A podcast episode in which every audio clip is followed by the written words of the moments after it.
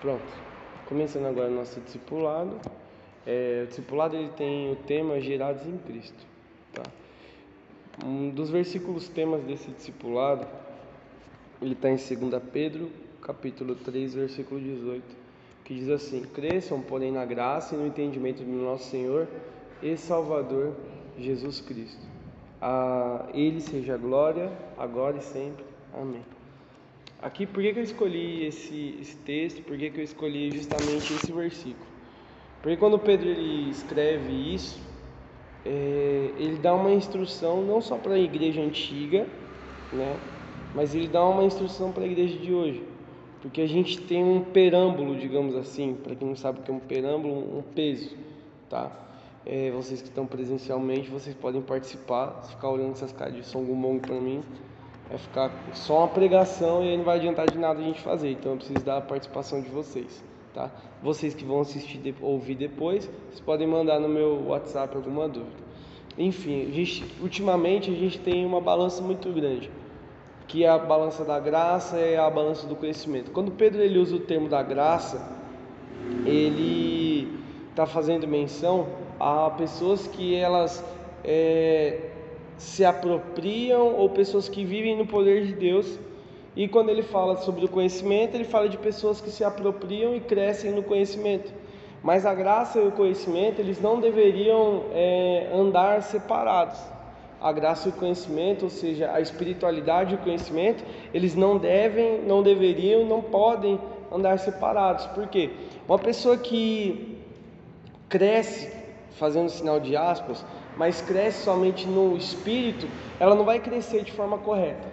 Uma pessoa que só cresce em, em uma maturidade espiritual, é por isso que eu bato bastante nisso. Uma pessoa que só tem experiências sobrenaturais, mas nenhuma dessas experiências ela é baseada no estudo das escrituras. Isso na teologia popular é chamado de meninice, ou seja, uma pessoa que não tem uma instrução bíblica acerca do conhecimento de Deus e só tem é, direcionamentos, só tem coisas, digamos, espirituais, abrindo aspas mais uma vez, o que vai me garantir que essa pessoa realmente é espiritual? Então, o primeiro intuito desse discipulado, o primeiro intuito dessa gravação é colocar em xeque. E nesse discipulado, eu quero colocar em xeque mesmo a, a espiritualidade de cada um de nós até que ponto a gente realmente é espiritual? Porque beleza, eu sou espiritual, mas espiritual para quem? Porque se eu só oro e a oração ela não é errada, tá? Mas vocês já vão entender o que eu estou dizendo. Mas se eu só oro, oro, oro, oro, oro, oro, eu vou aprender com quem? Eu, qual é a minha fonte de conhecimento? E aí, a primeira pergunta que eu quero fazer para vocês, para que vocês me respondam. É, no discipulado é, é, igual eu dando aula onde eu trabalho. Eu faço com que as pessoas pensem e falem, porque tem um educador que eu admiro muito que ele fala que o principal no aprendizado não é a fala do professor, mas sim a fala do aluno. O aluno ele é o agente principal no ensino, porque se ele não pensar e falar, ele nunca vai aprender, ele vai só reproduzir. Então, vamos supor, vamos colocar aqui a primeira primeira pergunta, eu quero que os três falem sobre isso. É, pessoas que só oram, qual que é a fonte? Começando por você, sem, sem medo de errar. Mas pessoas que só oram, qual é a fonte de conhecimento dessa pessoa? Nenhuma, né? Porque se ela não ler, ela não vai ter conhecimento. Fala um pouquinho mais alto. Aqui, ó. Nenhuma, porque se ela não ler, ela não vai ter conhecimento. Se ela não lê, ela não tem conhecimento. Certo? Nath, uma pessoa que só ora. Qual que é a fonte de conhecimento dessa pessoa? Eu acho que se ela só ora, ela pegou o conhecimento de morar diante das pessoas. Ela aprendeu a morar diante das pessoas, só que ela se limitou a isso. Repete para mim, por favor, que eu não entendi. Uma pessoa que só ora, ela aprendeu a como morar diante de outra pessoa. Sim. Ela teve um exemplo, só que ela se limitou a isso. Então, tipo, ela não tá procurando mais, ela tá procurando receber de uma palavra que vem do Bíblia. Certo. E para você, uma pessoa que só ora, qual que é a fonte de conhecimento dessa pessoa? É a boca dos outros. A vida dos outros. Mas a Bíblia, ela, ela fala assim pra gente que, e, e diversos teólogos, diversos estudiosos, que a nossa vida tem que ser um exemplo. A nossa vida tem que ser a Bíblia de alguém. Mas até que ponto a, a vida de alguém tem que ser a minha Bíblia? Esse é o primeiro ponto dessa questão da graça e do conhecimento. Então, eu costumo dizer, esse, esse discipulado, uma vez eu comecei um discipulado e não terminei, talvez fosse o melhor nome para colocar nesse discipulado, que era o nome que eu ia colocar no outro. É o hardcore. O evangelho hardcore, porque é jogar na cara mesmo, né? Ser aquele negócio do sincerão. Então, talvez uma pessoa que não que só ora, ela não é espiritual de verdade. Ela vive uma falsa espiritualidade. Ela vive uma, um falso conhecimento de Deus. Porque, por exemplo, se ela teve, que nem você falou, se ela teve um exemplo de uma pessoa com uma vida de oração, tá? Então ela já, vamos ver, vamos construir alguma coisa. Ela teve esse exemplo dessa pessoa de uma vida de oração, mas por que, que ela parou nessa pessoa? Por que, que ela ficou nessa pessoa? Porque assim, eu, por exemplo, eu tive um exemplo que a Aninha é a, a minha pessoa espiritual. Meu exemplo espiritual é a Aninha. Tá? Por que, que eu parei na Aninha? Porque eu não tive interesse de ir mais. E talvez a pessoa que foi o meu exemplo não soube me instruir de verdade. E isso eu me encaixo nisso como pastor. Talvez se eu seja o único exemplo de algumas pessoas, eu tenha falhado como pastor, porque eu não devo ser o exemplo principal de ninguém. Nosso exemplo, ele tem que ser Cristo Jesus. Mas aí fica outro questionamento. Agora, já que só orar é uma espiritualidade vazia, por que só orar é uma espiritualidade vazia? Porque aonde está o ensinamento de espiritualidade? Na Bíblia. Então, a pessoa que não busca na palavra do Senhor, ela não vai ter um, um, um ensino verdadeiro, um ensino lúcido sobre, sobre espiritualidade. Ela vai reproduzir aquilo que alguma pessoa falou. E aí a gente entra na falsa intimidade com Deus. A gente somente reproduz aquilo que a gente escutou. Então, quando Pedro fala, cresçam porém na graça e no conhecimento, a questão da graça, a questão do poder, a questão do Espírito, é muito mais do que simplesmente orar, simplesmente falar em línguas. Porque agora fica um questionamento que vocês não precisam responder, que talvez maioria não vai saber me responder. Mas para que, que a gente fala em línguas? Para quem que a gente fala em línguas? Santificar a si mesmo. A Bíblia diz que quando é audível para os outros irmãos, é ideal, é o que Paulo fala em 2 Coríntios, é ideal que enquanto um fala, o outro interprete.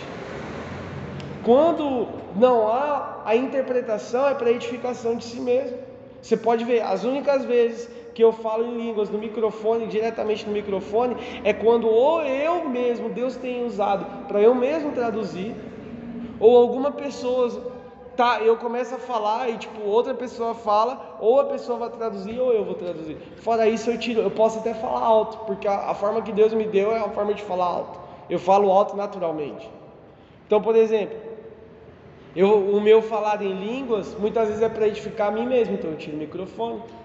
Não estou dizendo que é um erro falar em línguas no microfone, mas eu tive esse entendimento da parte de Deus. Só que se eu não, se eu não buscar esse entendimento, para que vai servir o falar em línguas? Ah, para demonstração de poder. Que poder? Do, do mesmo fato, qual é a onde fica a necessidade do falar em línguas? Eu não vou explicar hoje porque eu acho que o terceiro ou quarto dia vai ser sobre oração, é, intercessão e dons espirituais. Então eu vou deixar essa questão do falar em línguas para depois. Mas o que eu estou dizendo aqui é que é uma pessoa que ela só ora, ah, ela tem uma vida de oração, tá? Então se ela tem uma vida de oração, ela tem que ter uma vida de devoção às escrituras. Ela, a pessoa que tanto fala que ora, ela, ela tem que ler na mesma medida que a hora. Por exemplo, ah, eu oro oito horas por dia. Então você tem que ler a palavra de Deus oito horas por dia. Porque a partir dali você vai ser instruído pelo Senhor. Não é só espiritualidade. Se fosse só espiritualidade, a Bíblia inteira estava escrita em língua estranha para a gente mesmo traduzir. Mas não, Jesus ele vem primeiramente para quê? Para ensinar. O ensino vem antes da espiritualidade. Então, outro ponto, quando Pedro fala crescer no conhecimento, ele está ele tá dizendo contra Essa questão de, ah, eu oro, eu jejuo, beleza, mas para quê? A maioria das pessoas que a gente perguntar para que, que você ora, para que, que você jejua, quando você perguntar sobre jejum, e eu não vou me aprofundar muito hoje também no jejum, porque uma das nossas aulas vai ser sobre jejum. Mas ah, muitas vezes as pessoas, você pergunta para ela e fala assim: para que, que você jejua? Ah, eu estou jejuando por uma causa específica, tá? Mas o princípio do jejum não é isso. O princípio do jejum não é mover os céus, colocar Deus na parede. O princípio do, de, do jejum é a própria santificação. Você se santificar, tirar um tempo, tirar um tempo para Deus, sabe? Então, o intuito desse discipulado, que é o Gerados em Cristo, que foi o nome que eu coloquei, é a gente entender que da mesma forma que a gente busca algo espiritual, a gente tem que buscar algo no conhecimento. Da mesma forma que pessoas buscam conhecimento demais, não buscam algo espiritual, o conhecimento dela é vazio. Ele vai para a faculdade, vira professor, vira, vira aluno. Você só buscar conhecimento, não. Eu vou ficar focado porque a palavra diz que os dons eles são inteligentes, não sei o que. E eu vou levantar essa bola na aula de, sobre dons. Mas tem gente que acredita no controle dos dons, o tal do metódico. Pessoas que acreditam que podem dominar os dons, que podem dominar a espiritualidade. Outras pessoas acreditam numa espiritualidade que ela só é sobre uma obra em cima da carne, ela não é uma obra do espírito. Então o intuito desse discipulado é orientar que a gente tem que crescer tanto na graça, ou seja, tanto nas experiências, mas também no conhecimento. Hã? É, eu não quero que ninguém seja um presbiteriano, também não quero que seja um retardado assembleano que só fala em língua o tempo inteiro. Eu, eu falei, o, o, o discipulado vai ser hardcore, vou jogar na cara. Por que, que eu falo um retardado assembleano? Por causa do ambiente que eu cresci. Porque tem gente que mal sabe, tem gente que acredita ainda que para você ser batizado no Espírito Santo você tem que falar em línguas. E por quê? Porque a igreja não orienta. E se orienta, a igreja orienta errado. Sócrates, ele tem uma frase de que a falta de conhecimento fará que o povo seja facilmente manipulado. E a Bíblia vai dizer que pela falta de conhecimento muitos padecerão. Ou seja, muitos não vão ser salvos pela falta de conhecimento. Você já parou para pensar nisso? As pessoas vivem numa espiritualidade hardcore vivem num, vivem num princípio de espiritualidade, ou que na cabeça deles é uma espiritualidade tão grande, só que não é verdade, uma verdadeira espiritualidade. Já parou para pensar que vai ter gente que vai perder a salvação por causa disso? Então a, a intenção é, é, é explorar a nossa alma, explorar o nosso conhecimento, tá? E por que, que eu estou falando isso? Para poder gerar líderes líderes num, num, num conhecimento sadio, numa espiritualidade sadia. Virar um multiplicador, ou seja, tudo isso que vocês aprenderem, tomem como verdade para vocês e multipliquem isso para outras pessoas. Assim a gente não vai, não vai ter só mais um discipulado na segunda, não vai ter só quatro ou seis pessoas na segunda. Porque se somos em seis, se você pegar uma pessoa para ensinar tudo isso que você está aprendendo hoje, já vão ser 12 pessoas numa espiritualidade sadia. E essas 12, se pegar mais uma, são 24 pessoas. Então é a multiplicação, multiplicação daquilo que Deus tem nos dado. Bom, introduzindo o nosso, nosso discipulado, por que, que eu falo muito sobre espiritualidade? Tá? Porque a gente é considerado uma comunidade profética. Segundo a teologia, é, através da análise teo, teológica eclesiológica, teo, teologia eclesiológica. Uma comunidade profética é uma realidade em igrejas ou comunidades que vivenciam de forma pura a sua fé, liberando-se para uma direção do Espírito. Acredita-se na atualidade dos dons e na eficácia dos mesmos, através da palavra, jejum e oração. Então você vê que o primeiro ponto para uma igreja profética, o primeiro ponto para alguém profético, o primeiro ponto para alguém que quer se dizer espiritual é a palavra, o jejum e oração. A oração ela vai ser a última experiência que você vai ter. Se você não for instruído na palavra, você... aí você tem. é, Deixa eu pensar aqui. Você tem vagas experiências, experiências de pessoas que é, as coisas normais, sabe? Enxergar. Não sei, parece que tá lá na igreja todos os dias, tá na escola dominical, ouvindo a palavra, tá cantando. Mas tem coisa assim que tá na cara que meu Deus, sabe? E a pessoa fala, não, é normal. Pedir confirmação de praticamente. Bom, é, falando sobre discernimento, para quem só explicar aqui, para quem não vem, eu vou cortar algumas partes para você ficar, é, como é que chama? Instigado a vir na semana que vem. Bom, é, você tem uma espiritualidade segura para não pedir confirmação? Acho que não. Não entendi. Mas aí você, você diz confirmação sobre o quê? Não, Tipo, num momento que, ah, Deus, eu preciso falar com a Ana. Deus, me confirma se é para eu falar com a Ana. Não, dependendo, tipo assim, se eu sentir, será que Deus está dando essa vontade ou será que é viver? Se viver ao todo. O seu viver, pedir confirmação de Deus no seu viver ao todo. Acho que é Não, eu outra tava coisa. querendo mais espiritualidade, tipo assim, ensinar uma palavra, a gente poder confirmar se essa palavra é verdadeira, Então.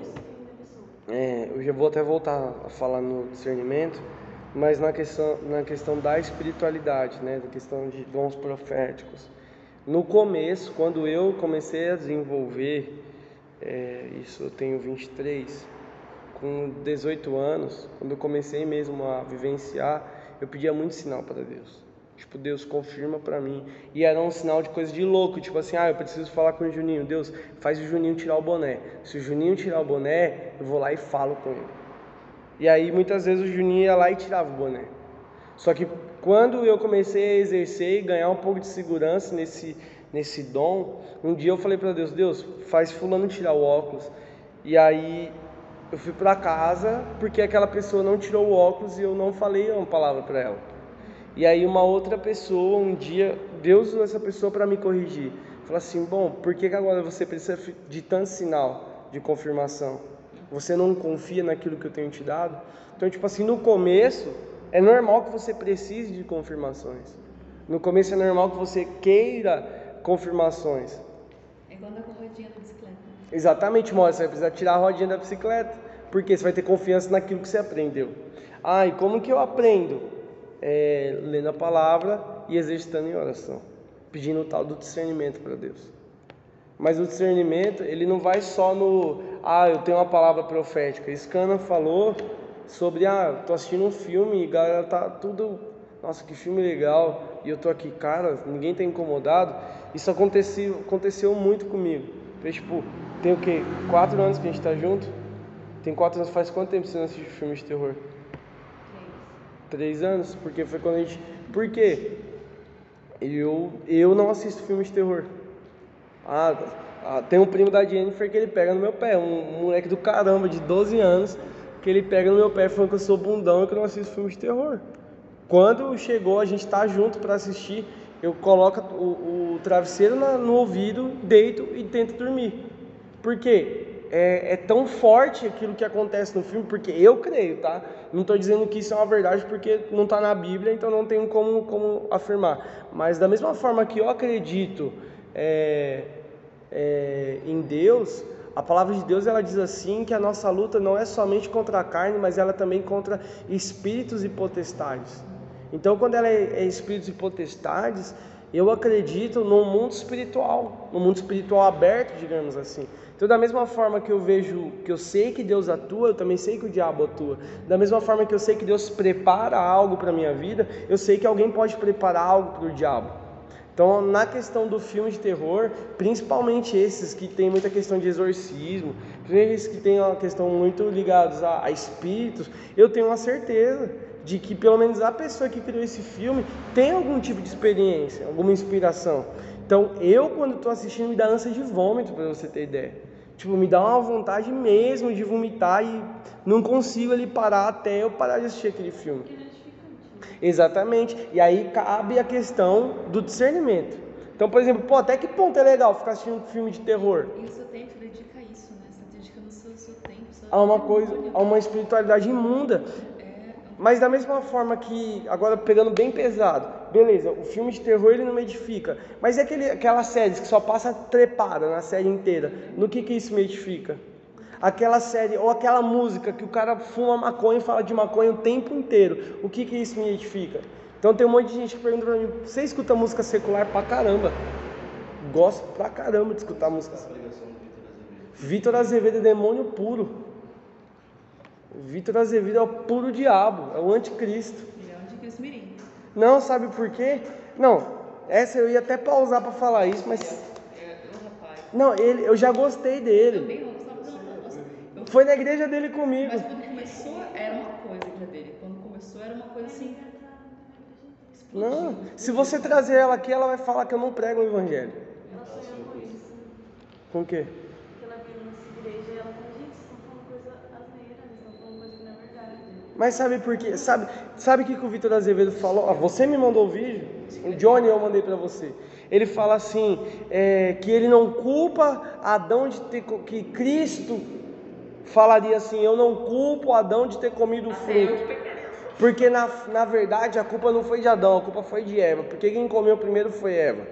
Então ele fala assim: Jesus olha para os discípulos, ele afirma isso. Jesus olha para os discípulos e fala assim: Eu não culpo ele. Porque o fruto.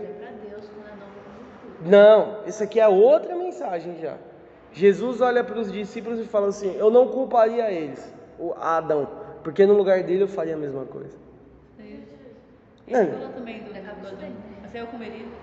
Até eu comeria. O que me incomodou no Vitor Azevedo, né, assim, é que ele ensina o evangelho errado. Ele, ele, essa é a pior parte. Então o pessoal ouve e vai seguir na vida, ah, ouve a palavra de Deus, tal. Então ele, ele engana, eles são enganadas. E até Igual, ó, eu vou dar uma pausa aqui rapidinho para não escandalizar ninguém. Então, tipo, Ele vem com a verdade, às vezes ele escuta uma mentira. Isso, contra essas coisas, contra essas coisas, a gente tem que ter discernimento. E o que traz o discernimento é o conhecimento, mas também o espírito.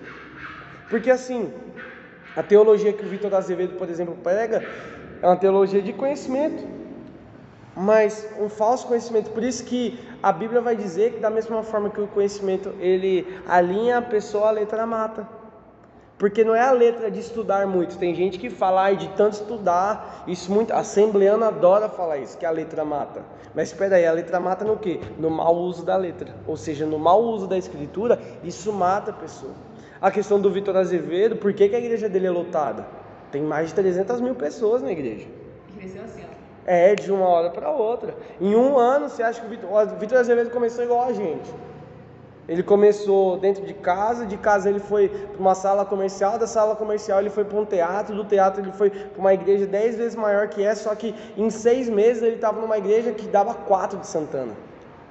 E lotado, que se o culto começa às seis, tem que chegar às 5h50. É, tipo, culto das 5, culto das 6, culto das 7 e culto das 8. Um culto atrás do outro. Mas por quê?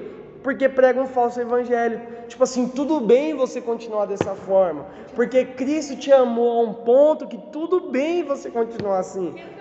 Você não vai perder a sua salvação porque Cristo te ama. Se você continuar assim, não tem problema. Ó, Igual a Hilson.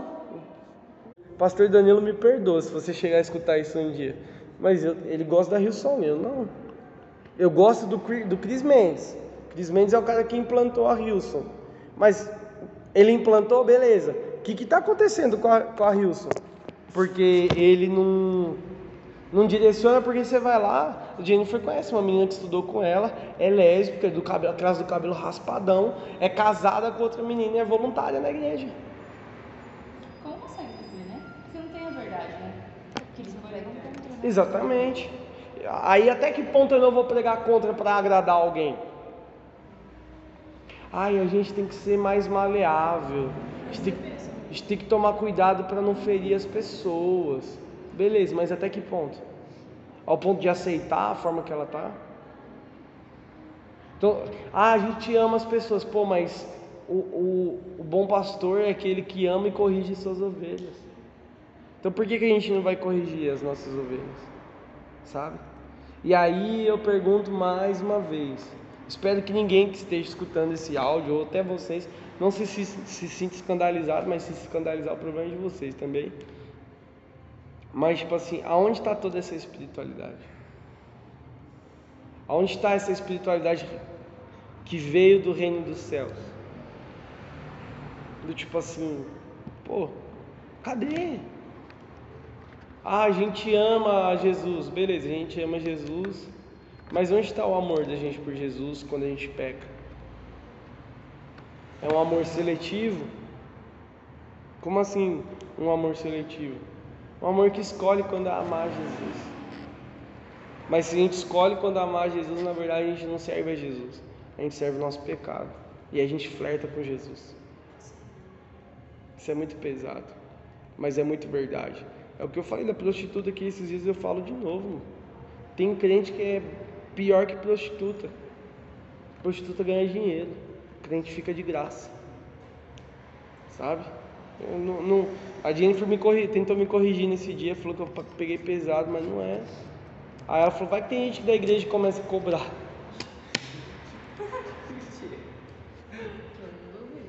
Ai, Deus. Mas, é, instrução pastoral.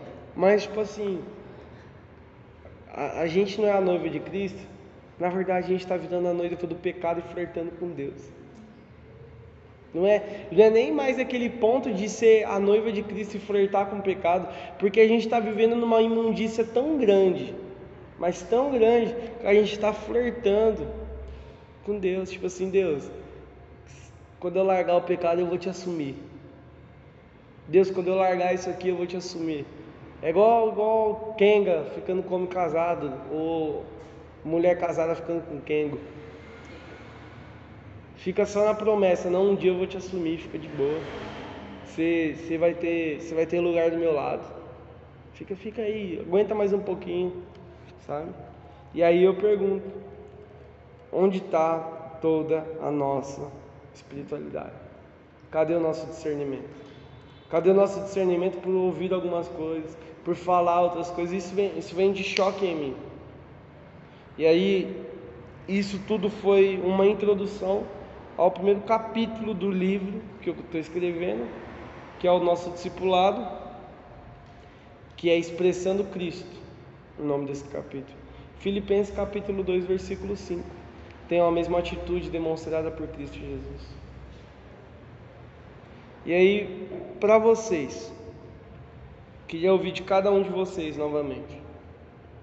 O que é expressar a Cristo? Vou começar da linha, porque da última vez eu comecei daqui. O que, é expressar a Cristo? Expressar a Cristo. Eu, eu penso que expressar Cristo é você, por onde você for, o seu viver, você ter o, o cheiro de Cristo, sabe? Expressar Cristo, eu acho que é, é mostrar a Cristo através das suas ações. Eu acho que é isso em todos os momentos da sua vida. Eu acho muito difícil fazer isso, mas eu acho que eu gostaria. Mais uma coisa. As pessoas têm que ser diferentes. expressar Cristo é, é não só chegar alguém e dar palavras de conhecimento que a gente teve diante da do que a gente aprendeu na Bíblia. É além da gente chegar nela e falar, olha, o caminho é esse, é a gente mostrar tudo aquilo que a gente absorveu da Bíblia e dar o exemplo em, na, no- nas nossas ações. Sem Assim. falar. Exatamente. É um misto dos dois, né? Porque as pessoas ainda precisam, ainda têm necessidade da palavra, mas principalmente dar o exemplo. falar é isso, expressar às vezes parece mais você faz por ele. Sabe qual que é o momento mais difícil de se parecer com Cristo? Da porta para fora. Quando a gente está aqui dentro é muito fácil, porque a Bíblia diz assim que nós somos imagens semelhança de Deus. Mas é fácil ser imagem e semelhança num ambiente que está cheio de imagem e semelhança. Alguém já viu uma uma casa de espelho? Naqueles desenhos que você entra num quartinho e por onde você vai você vê você. É como se você entrasse na igreja e para onde você olhar dessas cadeiras, para onde você olhasse dessas cadeiras, tivesse um exemplo. Ah, beleza, o cara tá ali assim, ó. Então vou fazer assim também. Alguém já teve uma vez em 2019, a gente estava na mesma igreja e o Juninho me falou uma coisa, ele falou assim, ah, eu tô fazendo igual você agora. Peguei a mesma mania que você tem, que é de cantar assim. Você lembra disso? Eu lembro até a camisa que ele estava usando no dia. Mas isso não é expressar Cristo. Ser exemplo para alguém não quer dizer que eu sou expressão de Cristo. Mas alguém já se perguntou por que, que a gente canta desse jeito? Por que, que a gente faz assim e tal? Alguém já para se perguntar? A gente viu o Alessandro Vilas Boas, e a gente fala que eu sou fã do Alessandro Vilas Boas. Raspou a cabeça numa época. Mas a gente é fã do Alessandro Vilas Boas, os caras estão aqui, ó. Que o cantarino tá assim, Eu sou dele, né? ó. Hã? Eu sou dele, todos dois fazem a mesma coisa. E alguém já parou? Se tivesse na, na igreja pentecostal, a gente tava rodando aqui na Exatamente, exatamente, exatamente. Não pode se mexer lá, não. E aí? Ó, mandou assim, ó. Alguém já parou para se perguntar por que, que a gente faz isso? Será que alguém. Hã? O que, por que será que a gente faz isso? Eu, eu, eu acho que é a expressão, sabe? Não só com o seu corpo. Eu, eu, eu, pra mim, eu tenho isso, né? Acho que também eu senti excluída, porque associa que uma pessoa que tá Sério? quietinha no canto, parece Não que tá sentindo não tá nada. sentindo nada. Eu, eu já não. Eu, é, eu, eu entendo isso, mas eu não penso, não, mas eu entendo. Eu acredito que tenha pessoas que pensam assim. Tem. Da mesma forma que tem pessoas que elas são só quietinhas, tem gente que tá assim e tá alheia ao culto. São dois casos. Aí cabe a nós ter o quê? Discernimento. Discernimento. Para entender quem realmente não está sentindo nada e a gente orar. É porque eu não quero adiantar, mas o intercessor, esse até, até o início é o papel do intercessor. Você identificar alguém que não está sentindo nada e orar. Você não precisa chegar lá, vai, pega, vai. Mas, mano, você chegar próximo dela e começar ali, ó, a orar, a reproduzir alguma coisa para as pessoas. Mas sobre o cantar assim, sobre. Cara, eu acho lindo, lindo mesmo. Tava demorando, né? Eu acho lindo mesmo quando alguém tá aqui, que nem ontem. A Manu, enquanto a gente orava, tipo, ela simplesmente se ajoelhou e abriu os braços. Eu acho isso lindo, cara. Quando eu tô num, num momento de, de êxtase espiritual, eu gosto de usar essa palavra, o êxtase espiritual ou o ápice espiritual, eu gosto, eu sento no canto, pode ver, eu venho pro canto da igreja, eu sento, ou eu me ajoelho também. E em casa, quando eu vou orar, eu gosto de colocar a cara no chão, literalmente. Ela, ela já viu isso, de tipo ir orar e colocar a cara assim no chão, ó, e aqui ficar e ficar ali chorando. Ontem, quando que eu contei no culto, que eu tipo, tive um encontro assim com Deus que eu soluçava de chorar, não foi? E pastor, o que que baseia isso? Apocalipse capítulo 3 e capítulo 4. Cap- Apocalipse capítulo 3 e capítulo 4. Quer ver? Vou até ler aqui para vocês entenderem do que, que eu estou falando. Isso é questão de liberdade, mas também é, é questão de reverência e devoção ao Senhor. Quer ver?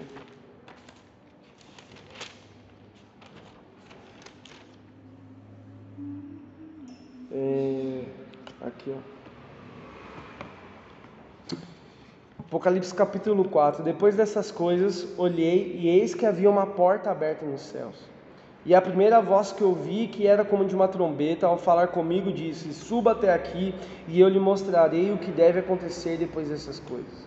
Imediatamente eu me achei no Espírito. Olha o que João está escrevendo. Eu me achei no Espírito, ou seja, eu olhei para o Espírito, eu vi o Espírito de Deus e ali eu encontrei o que eu deveria viver. E eis que havia um trono armado no céu e alguém estava sentado no trono. Então começa a pensar. Tinha um trono no céu e tinha alguém sentado lá. E esse que estava sentado era semelhante no aspecto à pedra de jaspe e ao sardônio, e ao redor do trono havia um arco-íris semelhante no aspecto à esmeralda. Ao redor do trono havia também 24 tronos, 24 tronos, e nele estavam sentados 24 anciões, vestidos de branco, em coroas de ouro na cabeça.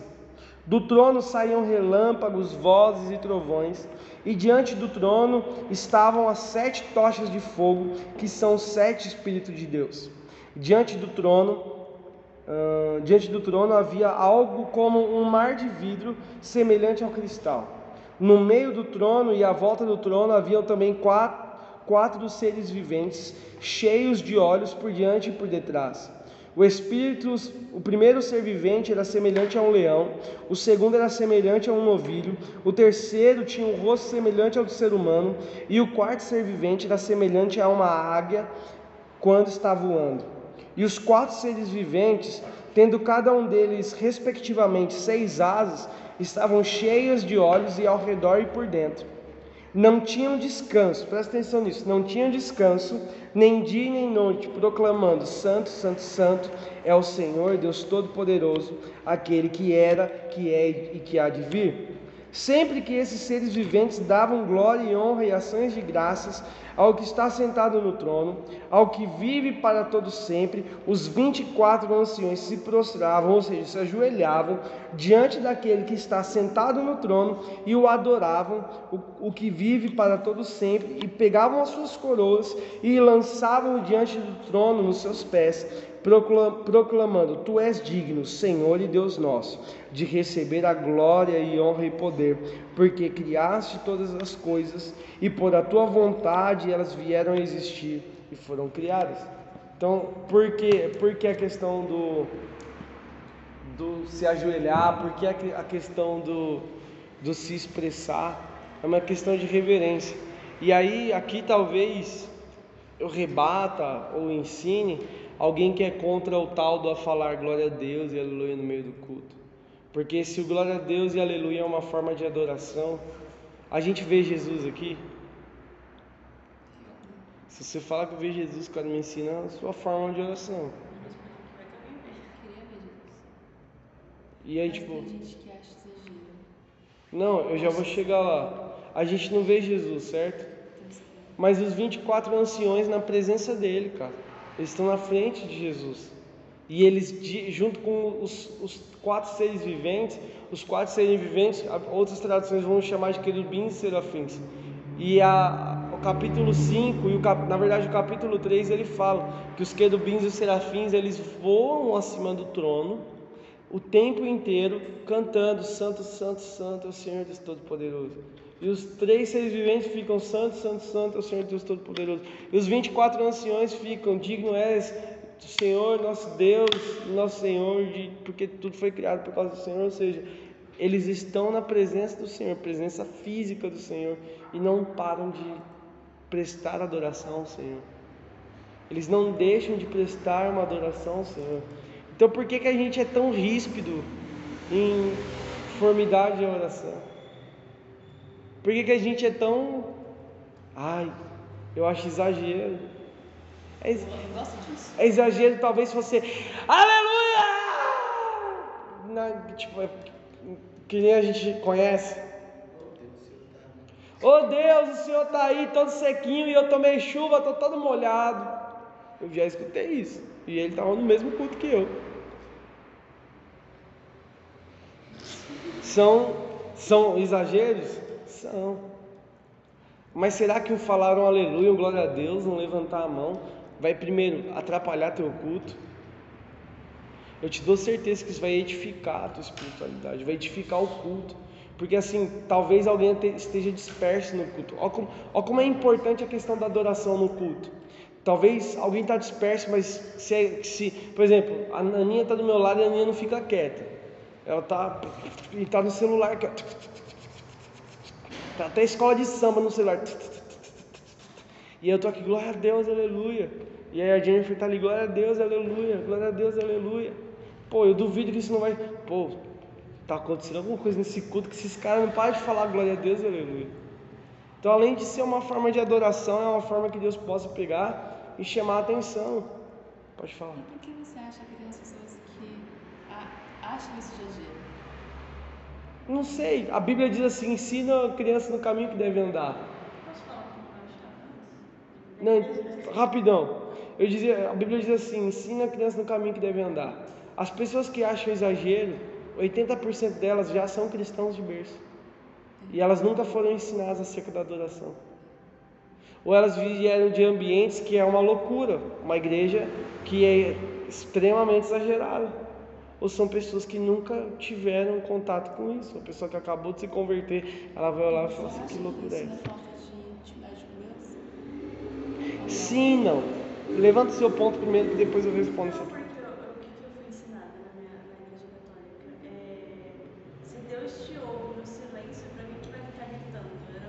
é a falar. Aí passava na rua, aí o pastor, tinha duas pessoas sentadas, o pastor gritando. Aí eu ficava exagero. Exatamente, porque algum, algumas coisas são exageros, mas da- a falta da intimidade, tem gente que acredita no culto da ordem da decência na cabeça da pessoa. É a questão da devoção. Por que não quer ir A gente estranhava o pessoal da sede no começo, né? Quando eles vinham pra cá e tinham essas atitudes. Eu estranhava. Tem, tem os seus exageros. Eu, eu, já acho exagero no. Ela para debaixo das cadeiras. Louco, hein? Entendeu? Mas da mesma forma que eu, não, não consigo, eu não consigo achar que uma pessoa consegue, consiga vir para o culto e simplesmente ficar aqui, ó, o culto inteirinho. E seis meses de igreja dessa forma. Nesse caso, a pessoa depois de um tempo é falta de oração. Isso. Eu, eu acredito nisso. Uma pessoa muito cética, uma pessoa cética espiritual que fica aqui, ó. É uma pessoa que não ora em casa. Ou se ela ora, ela ora só para pedir, ela não ora por experiências. Ela não aproveita das experiências. Sabe? Alguém tem dúvidas sobre isso? Tem algum comentário? Que eu, eu Hã? Exatamente, esse é o intuito de compartilhar essa questão, sabe? É, tipo assim, mano, até que ponto é, é- é a neutralidade? Até que ponto a neutralidade é saudável? A questão do galardão é a questão da salvação. Salvação, ela é de graça. É por isso que a palavra é graça, favor imerecido, porque foi de graça, Cristo Jesus. Mas o galardão é o reconhecimento das suas obras aqui na terra. Só que, tipo assim, é, é porque eu parto de uma linha de teologia que um dia eu vou pregar sobre a linha de teologia ou ensinar na linha da teologia que eu acredito. Mas, enfim, é, a questão da salvação. Eu acho que se a pessoa não entende a devoção da adoração, e aqui a gente já está englobando todos os temas desse discipulado, mas uma pessoa que não entende a necessidade da devoção, eu acho que essa pessoa não quer ir para o céu. Eu sou bem reto. Ela tá com medo de ir para o inferno. Uma pessoa que não entende a necessidade de uma devoção, ela ela, ela tá com medo de, de, de morrer queimado. Porque é aquele negócio que a gente falou no início: se a pessoa ela cresce na graça no conhecimento, se ela pega a Bíblia para ler, ela vai ver que cristãos são devotos em adoração. Poxa, Miriam dançou, literalmente dançou. A justificativa para o ministério de dança. Quando Moisés ele é usado por Deus e o mar se abre, eles atravessam o mar, ou seja, a promessa de Deus ela é cumprida na vida do povo de Israel e o mar se fecha, ela é tomada de uma forma pelo Espírito que ela liderava outras mulheres através da dança. Porque é um ato de devoção. Tem outra, quando Maria se encontra com Isabel, Maria, Isabel ela começa a proferir um cântico profético. Ela olha para ela olha para Maria e fala assim: "Digna tu és de receber o filho de Deus". Ela nem sabia que Maria estava grávida. Ou seja, ali está imposta a adoração e o profético.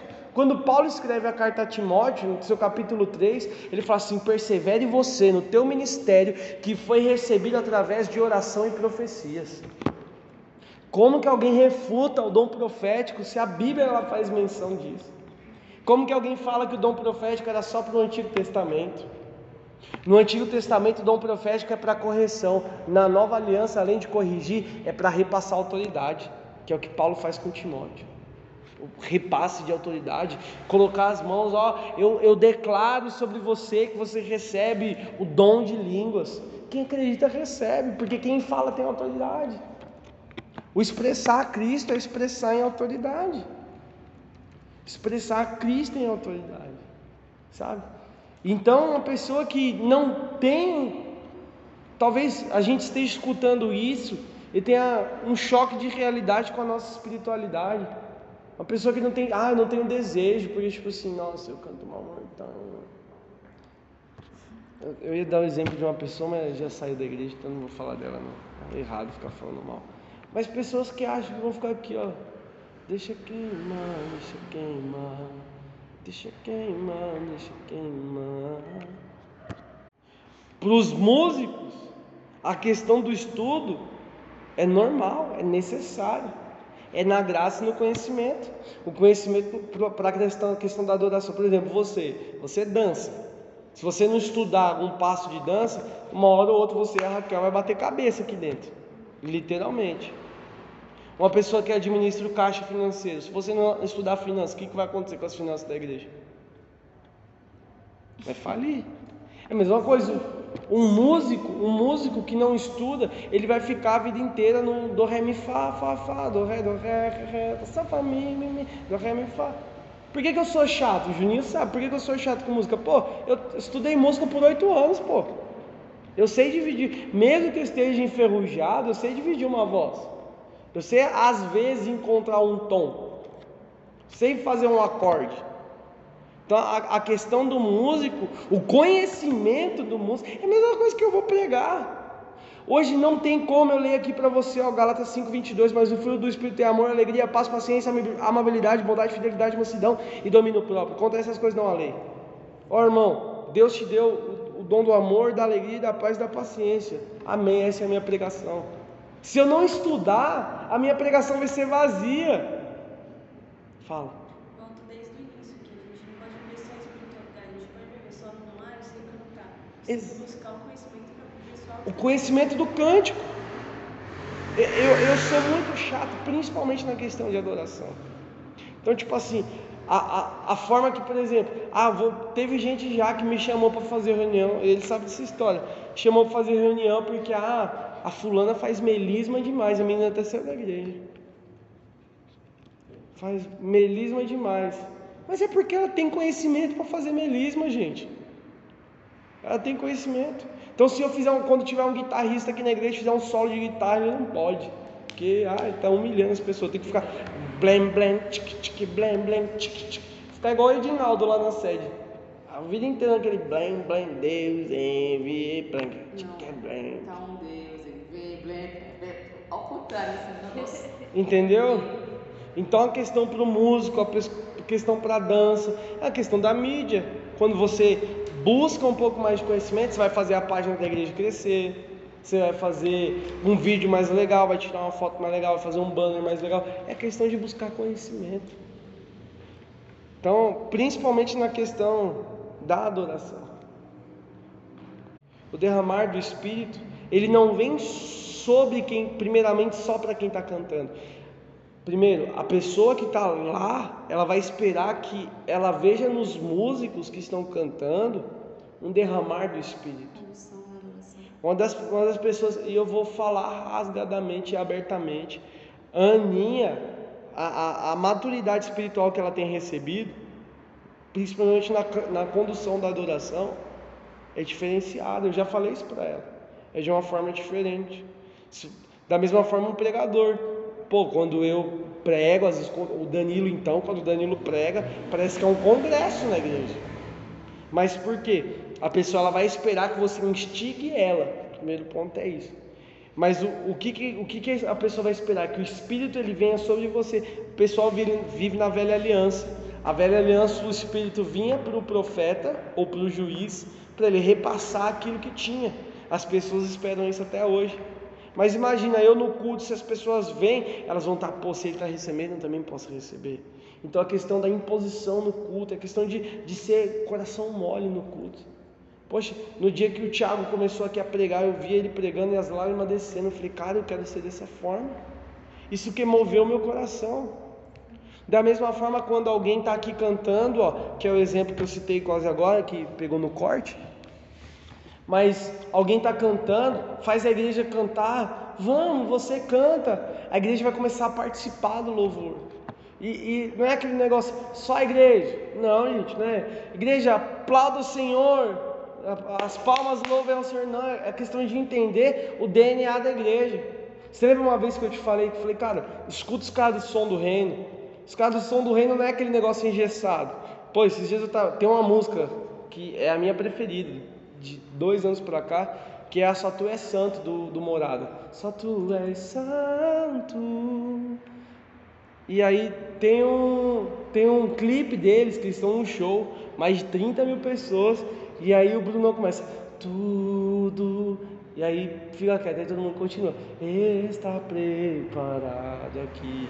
E aí ele incentiva o povo a começar a adorar. Só que quando ele vem, vem arregaçando tem presença de palco, tem espiritualidade, ele faz a igreja cantar. Então, a questão de expressar o Cristo, a questão de expressar o Cristo na adoração, a questão de ser maleável. Pô, quando alguém vê um dando um aleluia, pô, eu também posso dar aleluia. Quando alguém vem aqui, vai, começa, começa a receber, mas não é aquele, não pode ser aquela coisa. Eu estou falando muito da questão de, de adoração, mas isso serve para qualquer ministério da igreja. Porque, por exemplo, você está aqui, ó, é, no, na pregação ou, ou no, no, Ministério do Louvor, e aí você começa, começa a ser tocado, começa, você ministra algo para as pessoas.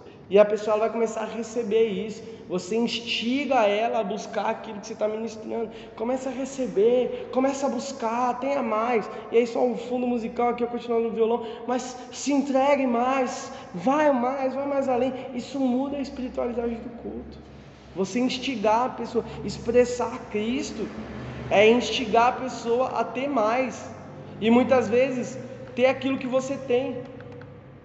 Isso se chama ser um multiplicador. Multiplicador são pessoas treinadas em cima de um foco ou objetivo.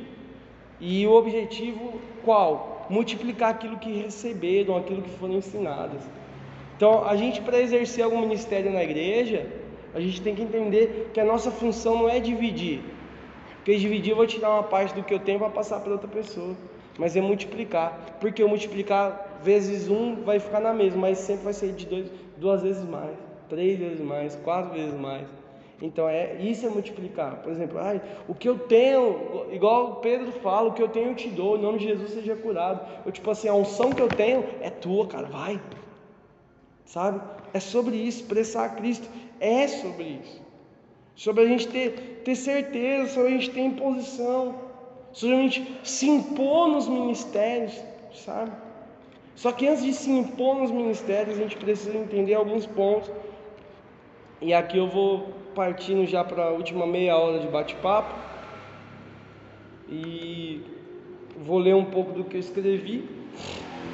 Pode ver que nem metade do que eu estou falando está escrito naquele material. Por isso que eu falei, o material é só uma base para a gente ter. Ó, Filipenses capítulo 2, versículo 5, tem a mesma atitude demonstrada por Cristo Jesus. Acredito que esse versículo fica claro no nosso objetivo. Expressar a Cristo não é só sobre falar de Cristo, ou decorar versículos, falar bonito, pregar bonito, cantar bonito ou algo assim. É claro que é necessário falar bem, cantar bem, saber sobre o que eu estou falando, saber sobre o que eu estou cantando, porque é questão do conhecimento. Porém, eu espero que a gente já tenha passado desse ponto de falar bem, de cantar bem, que esse ponto é um ponto crucial e, e inicial. Saber falar Jesus não é difícil. É só você ler Mateus, é só você ler Marcos, é só você ler João ou até mesmo Lucas, que você saberá falar sobre cura, você saberá falar sobre libertação, você saberá falar de milagres, você saberá falar sobre salvação. Então é fácil. O difícil é na convivência a gente expressar esse tipo de coisa. Então, expressar a Cristo é na convivência a gente abordar todos os ensinos de Cristo. Expressar a Cristo começa na convivência. Se o intuito é evangelizar pessoas, liderar pessoas, a partir até mesmo desse discipulado, nós devemos entender que a nossa convivência com as pessoas, dentro ou fora da igreja, ela é crucial para ver se realmente estamos tendo um relacionamento com Deus de forma saudável. Então, a forma que a gente expressa para as pessoas, ela revela a nossa verdadeira espiritualidade. A forma que a gente se expressa para as pessoas vai revelar a nossa espiritualidade. Expressar a Cristo por meio da convivência é fazer com que as pessoas enxerguem Jesus em você de forma natural. Não é aquele negócio, nossa, a Jennifer precisa ver que eu oro. Não, a Jennifer vai ver que você é uma pessoa de oração naturalmente. A espiritualidade ela não tem que ser algo só sobrenatural, mas a espiritualidade ela tem que ser algo natural nas nossas vidas. A espiritualidade de natureza, por natureza, é necessária. E aqui eu quero entrar em alguns, alguns prismas. Gálatas capítulo 5, versículo 22 e 23. Mas o fruto do Espírito é o amor, alegria, paz, paciência, amabilidade, bondade, fidelidade, mansidão e domínio próprio. Contra essas coisas não há lei. Não há lei. Alguém quer arriscar algum comentário sobre esse versículo antes da gente entrar? Quer que eu leia de novo? Mas o fruto do Espírito é amor, alegria, paz, paciência, amabilidade, bondade, fidelidade, mansidão e domínio próprio. Contra essas coisas não há lei. Não quer dar opinião nenhuma? Nosso sonho de consumo. Mas porque sonho de consumo é o quê? O que eu sonho ter, certo? É. Mas se é fruto do Espírito e eu tenho o Espírito Santo, eu não tenho que sonhar em ter, eu já tenho. É, você tem que praticar, não sei, tem umas coisas assim, ó. Paciência, paz. Domínio próprio. Ó, a convivência deve revelar para as pessoas tanto da igreja ou fora da igreja, cada um desses frutos. Esse é o papel de um líder, de um cristão que expressa a natureza de Cristo. Então, a partir desse discipulado, eu vou começar a cobrar a liderança da igreja, a ser com esses. Aí o Juninho pode falar assim: ah, mas nem, nem todo mundo tem tudo isso. Mas é que a gente estava conversando na sexta-feira à noite, quando vocês foram lá em casa. É difícil eu cobrar de alguém algo que eu nunca dei instrução. Então, a partir disso, eu estou dando uma instrução. Então, a liderança da igreja, os, os líderes e também os liderados, os liderados também tem que ter, para você fazer parte do ministério, você vai ter que ter isso. Amor pelos outros, alegria, paz, paciência, amabilidade, bondade, fidelidade, mansidão e domínio próprio. Por quê? As pessoas, elas têm que enxergar essa expressão em mim. As pessoas que eu lidero, elas têm que enxergar primeiramente amor. Uma das maiores, se não a maior expressão de um líder deve ser o amor. Cristo veio por amor às pessoas. Aí você pode ler lá no famoso João 3,16. Por esse fato, é nosso dever como cristão é fazer o mínimo amando as pessoas. Amar as pessoas é um mínimo. Jesus nos trouxe para amar as pessoas. E esse é o mínimo. Porque nós demonstraremos para elas o amor de Deus. A nossa liderança ela tem que ser baseada no amor. A gente tem que saber amar as pessoas. Outro ponto, deixa eu achar aqui. As pessoas que convivem com a gente, sejam liderados, ou pessoas que somente convivem com a gente em grupo de conexão, em ministérios, em trabalho, escola, faculdade, nossas ciclos sociais, elas devem se sentir amadas o tempo inteiro por Deus através das nossas atitudes. Estou dizendo exatamente isso. Nossas atitudes devem revelar um amor, não um amor pessoal, mas um amor eterno. Então, primeiro ponto, quero que alguém, alguém tem Bíblia fácil aí. Vou precisar abrir sete, sete versículos. Cada um de vocês vai abrir pelo menos dois. Se não tiver, abre no celular, hum, coitado. Vamos orar para Deus prover um celular para ele. O primeiro, Jennifer, é o primeiro Jennifer, João capítulo 15, versículo 17. Aí o Juninho. Não, Juninho não. Juninho eu vou deixar o último. É, Nath, 1 João, capítulo 4, versículo 7. É, Ana, 1 João, capítulo 4, versículo 20. Vamos nesses primeiros. Você já achou o seu? Eu já me perdi, capítulo 15. Versículo 17. Antes de você ler, eu vou dar um título. Achou? Amar a Deus é um, amar é um mandamento de Deus para nós. Pode ler. O que eu lhes ordeno é isto, que vocês amem uns aos outros. Então, o amor pelas pessoas é um mandamento. Então, você amar as pessoas é você ser obediente a Deus. Você está sendo, está honrando a Deus nos- em um dos seus princípios. Segundo ponto, que é o que a Nath vai ler, 1 João capítulo 4, versículo 7. Quem foi alcançado por amor ama as pessoas. Queridos amigos, amemos uns aos outros porque o amor vem de Deus. Quem ama é filho de Deus e conhece a Deus. Então o amor é reproduzido por algo que a gente recebeu. A gente se encontrou com o amor, se encontrou com o amor de Deus e isso nos faz amar as pessoas. Aninha, 1 João 4,20. Falta de amor pode ser um sintoma da falta de um contato com Deus. Se alguém diz, eu amo a Deus, mas odeio seu irmão, é mentiroso. Pois ninguém pode amar a Deus a quem não vê, se não amar o seu irmão a quem vê. A Bíblia vai dizer assim: amarás o teu próximo como ama a ti mesmo. Outra palavra vai dizer: quem, quem não ama não conhece a Deus. Então, o que, que 1 João, é, 1 João 4,20 está falando? Que uma pessoa que não ama o seu irmão, não ama o seu próximo, não ama a Deus. Porque, como eu amo a Deus se eu escolho as pessoas que eu quero amar? Como eu falo? Hã? Esse povo vai pro céu? Quem Quem não ama os outros, né? não vai? Não vai. Não. Lê de novo o que você leu. Mas Deus, ele tanto com as pessoas. Hã? As pessoas vivem tão bem, pastor. Lê de novo. Se alguém diz, eu amo a Deus, mas odeia seu irmão, é mentiroso. Mas é odeia, né? Sim. Pois ninguém ama a Deus, a quem não vê, se não amar o seu irmão quem vê. A Bíblia diz que o, o teu próximo, Deus será revelado no teu próximo. É igual a parábola do bom samaritano. Passou o sacerdote, não foi até o, o israelita. Passou o levita, não foi até o israelita. Passou o samaritano, que não tinha nada a ver com a história, eles tinham rixa e ele que cuidou do cara.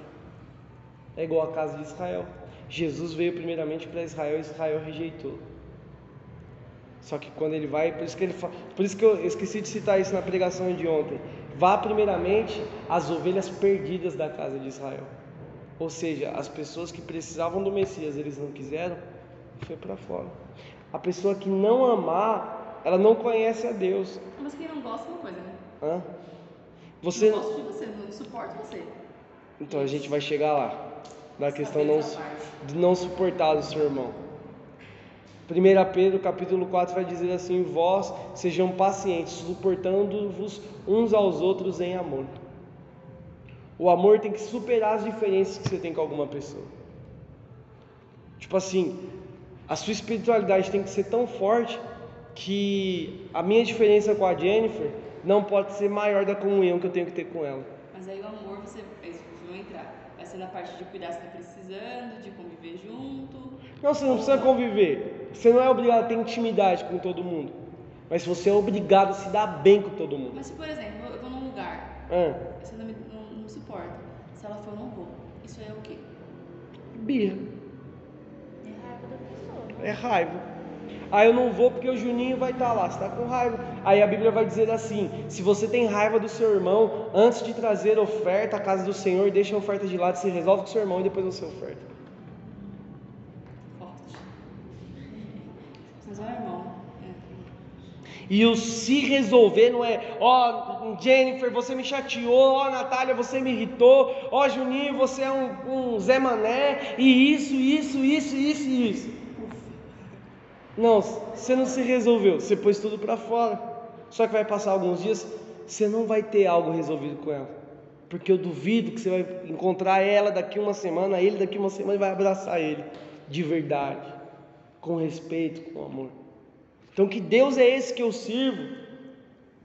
Se eu não consigo, se o que amor é esse que eu tenho pelas pessoas, se não suporta nem as diferenças? É, a, vamos polarizar um pouco a questão da direita e da esquerda na igreja, na igreja não, no mundo. As pessoas param de se falar, ah, seu esquerdopata, ah, seu, seu, seu conservador, seu de direita, seu de esquerda, seu ladrão, seu minion, e por aí vai. Mas no final somos todos irmãos. A minha opinião política, ela não pode ser maior do que a minha comunhão que eu tenho com meu irmão em Cristo. É igual time de futebol, tem gente que não se fala, ah, o Juninho é São Paulino, eu não vou falar com ele. Ah, outra, outra coisa, aqui eu vou rasgar, gostoso agora. Bandido bom é bom, bandido morto. É bom, é bom morto até que seja seu parente. Porque quando é seu parente, Senhor, Deus tenha misericórdia. Deus liberta o meu, meu primo desse mundo das drogas. Bandido bom é bandido arrependido. Bandido perdoado pela sociedade e por Deus. Ah, pastor, então vamos fechar as cadeias? Não, cada um paga conforme as suas atitudes. Mas Deus é quem há de julgar a alma da pessoa. O ser humano ele dá sentença humana, mas quem dá julgamento sobre o espírito, sobre a alma é Deus. Sabe? Então, até que ponto eu realmente amo a Deus? Se eu tenho raiva, nossa, vamos polarizar de novo? Tem gente que eu conheço que fala, nossa, se eu pudesse eu dava um tiro no Lula. Outras pessoas falam assim: nossa, se eu pudesse, eu explodia, explodia a Brasília só para matar o Bolsonaro. Então quer dizer que as, as, as minhas diferenças, elas me motivam ao pecado. Não é nem o pecado da morte, mas o pecado do ódio. Eu conheço, tem um cara que trabalha comigo, ele não é cristão, mas só para você ver a polarização das coisas. Ele era palmeirense, ele deixou de torcer para o Palmeiras quando o Bolsonaro vestiu a camisa do Palmeiras. Tenho pessoas que ah, nem cabe aqui ficar dando muita ideia. Mas então quer dizer que as minhas diferenças elas me afastam de Cristo. Porque essa falta de amor é na verdade uma falta de contato com Deus, é falta de oração. Falta de amor pelas pessoas é falta de oração. Oi? É questão do exemplo. Você só vai dar o exemplo daquilo que você vive. Ah, só porque eu pedi para você ler, você devolveu o celular? Leia aí, Juninho. João capítulo 13, versículo 35. Amar é a expressão da vida de Cristo. 13, 35. Aí, Jennifer, você já abre em Gálatas 5,14. E a Aninha abre 1 Pedro capítulo 4, versículo 8.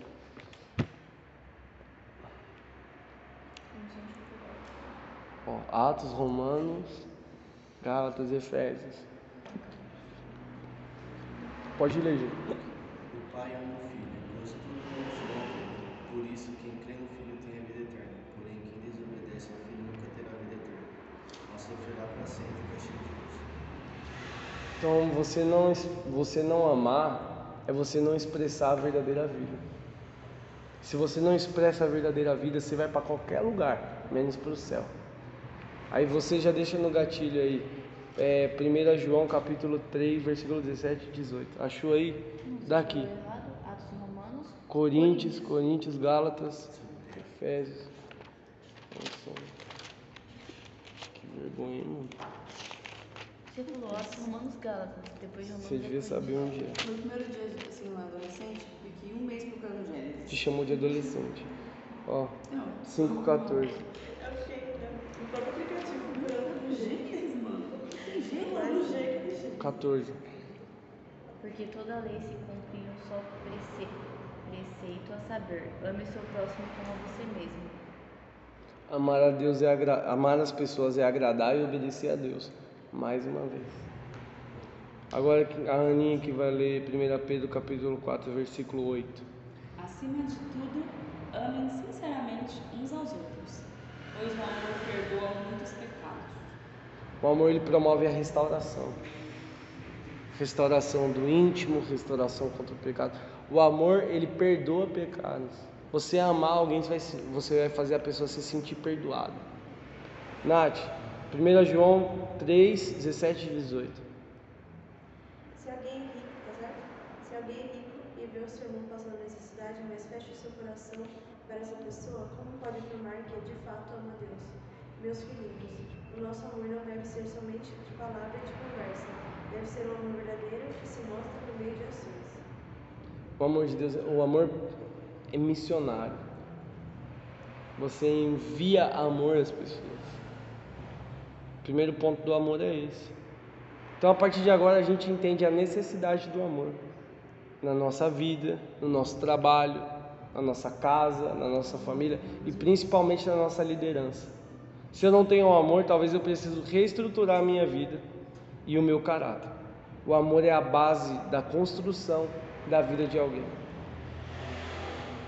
Segundo ponto, alegria. Deixa eu abrir aqui o um negócio. Ama. Por que o problema é você? Por que, pastor? Pode falar, fica à vontade. Se quiser, eu deixo no mudo aqui. Pode tirar. Deixar no mudo ou deixar rolar? Pode tirar. Inferno. Sobre alegria. Alguns versículos só para a gente ganhar tempo.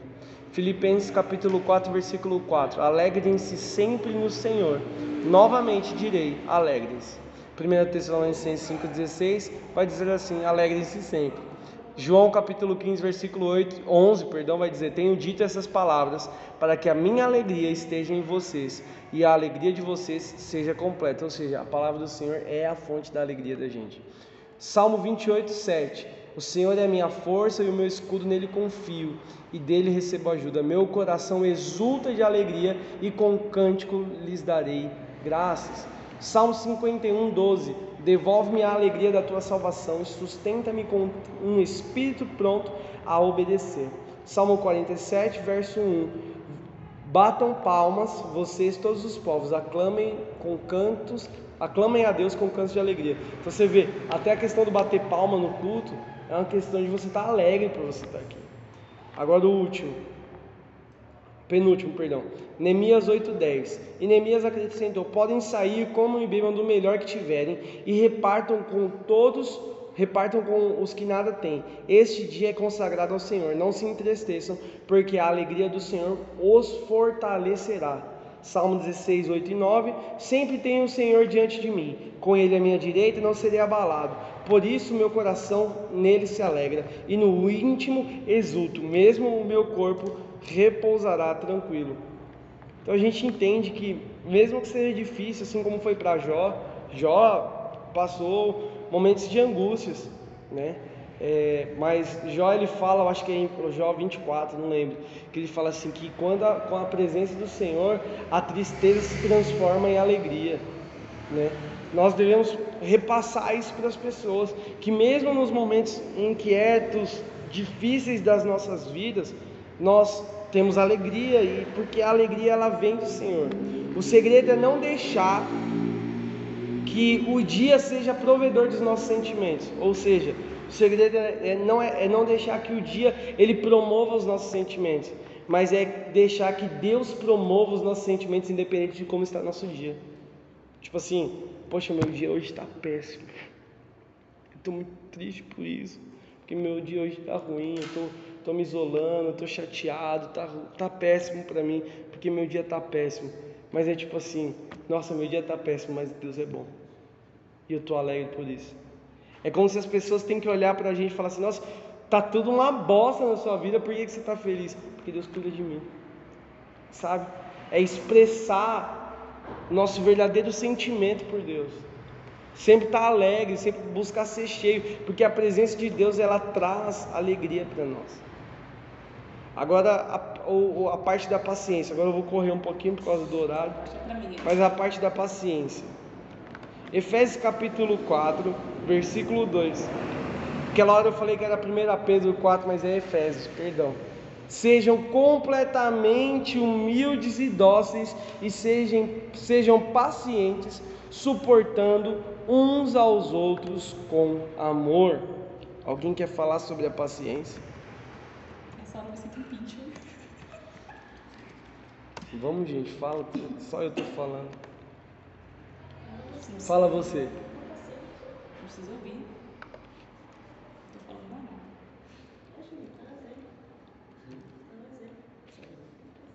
Vai, Jennifer. Você falou com a pessoa errada. Aí, ó. Por que eu falei com a pessoa errada? Por que você não é paciente? Porque eu não tenho paciência. Por que que você não tem paciência? Porque Deus me fez assim. Mas se o fruto de Deus é a paciência, por que, que você aceita que Deus te fez assim? Porque eu sou pecador. Mas o pecado ele não tem que ser retirado das nossas vidas. Tô tentando. Tá vendo? Você acabou de assumir que você é. Não sei se tá. Uma coisa é você, uma coisa é você não estar com paciência. Outra coisa é você não ser paciente. A nossa liderança como pessoas deve expressar paciência. Porque Deus é tão paciente com a gente. Deus é paciente para a gente mudar. Deus é paciente para a gente amadurecer. Deus é paciente para a gente crescer. Por que, que eu não vou ter paciência com meu irmão? Por conta das falhas do meu irmão. Por que, que eu não vou ter paciência com. Agora falando no âmbito de pastor, líder. Por que, que eu não vou ter paciência com alguém que errou a primeira vez? Na segunda não precisa ter tanta paciência assim. Aí- Deus chama. Não, eu ia falar sobre isso agora. O quê? É? Deus chama na chincha. Ah, eu ver na é Ou alguém que erra, alguém que erra a dez vezes. Um sábio vai dizer assim: errar é humano, mas permanecer no erro é idiotice. Na idiotice já não cabe mais paciência. Pessoa é idiota porque ela quer. Porque como a palavra diz, muitos padecerão pela falta de conhecimento. E no que? Em que questão? Certo, vamos lá, na questão das 10 vezes. Na primeira que ela ramelou. V- vamos gerar um exemplo, dá um exemplo aí. Dá um exemplo. De Ramilão. Fofoca. Me gera mais profundo esse exemplo. Uma pessoa chega em você e fala, mata alguém. Tá, vamos lá que eu quero. Ah, Eu não sou paciente nisso não também. o Johnny falou comigo ontem Mas eu isso. falar um negócio muito sério sobre isso. Não, esquenta a cabeça não. Eu falo um negócio assim, ó, que eu acho muito interessante. Você tem que avisar a pessoa do erro. Uma vez só. Bíblia te fala. Tanto ele do erro, se ele errar ou vier a morrer, o sangue dele não vai requerer de você. Você ele errando não avisar, aí tudo bem. Mas você não tem que você avisar pra sempre. Deixa eu avisar uma vez, já pode. Sobre a repreensão. Não só sobre a fofoca, mas a gente já entra no quesito da fofoca. Mateus capítulo 18. Se o teu irmão pecar contra ti, vai e em particular conversa com ele sobre a falta que cometeu. Se ele te der ouvidos, ganhaste teu irmão. Porém, se ele não te der atenção, leva ele contigo, mais uma ou duas pessoas, para que, pelo depoimento de duas ou três testemunhas, qualquer acusação seja confirmada. Contudo, se ele recusar a considerá-los, dizei-o à igreja. Então, se ele se negar também, a igreja trata como pagão ou publicano. Referências cruzadas diz. Números 35, 30. Em todo caso de homicídio, o, assassina, o assassino será julgado e morto mediante o depoimento de testemunhas. Mas uma única testemunha não levará ninguém até a morte. Deuteronômio 17, 6. Contudo, é preciso que haja pelo menos duas testemunhas para que uma pessoa seja condenada à morte. Ninguém pode ser morto se houver uma somente testemunha. João 8,17. Está escrito na vossa lei que o testemunho de, que o verdadeiro testemunho de duas pessoas. Está escrito na vossa lei que o testemunho de duas pessoas é verdadeiro. Tá escrito? Tá? Peraí. E se for um testemunho falso? Aí cabe, cabe a cada um ter consciência do que está fazendo. Mas eu já vou explicar. É, questão da, do, do texto que eu expliquei, dos textos que eu usei. Aqui Jesus ele está falando no contexto judaico, tá? Que era, por exemplo, a Jennifer pecou, eu fui lá e conversei com ela. Ela não, não mudou, não quer aceitar. Aí eu vou chamar a Natália e falar, Natália, está acontecendo isso, isso, isso. Juninho é o pastor da igreja. A gente vai. Quer dizer, o Juninho é o líder dos jovens da igreja. Vai nós três, a gente vai lá conversar para ver o que, o Juninho tem para falar. O Juninho repreende a Jennifer.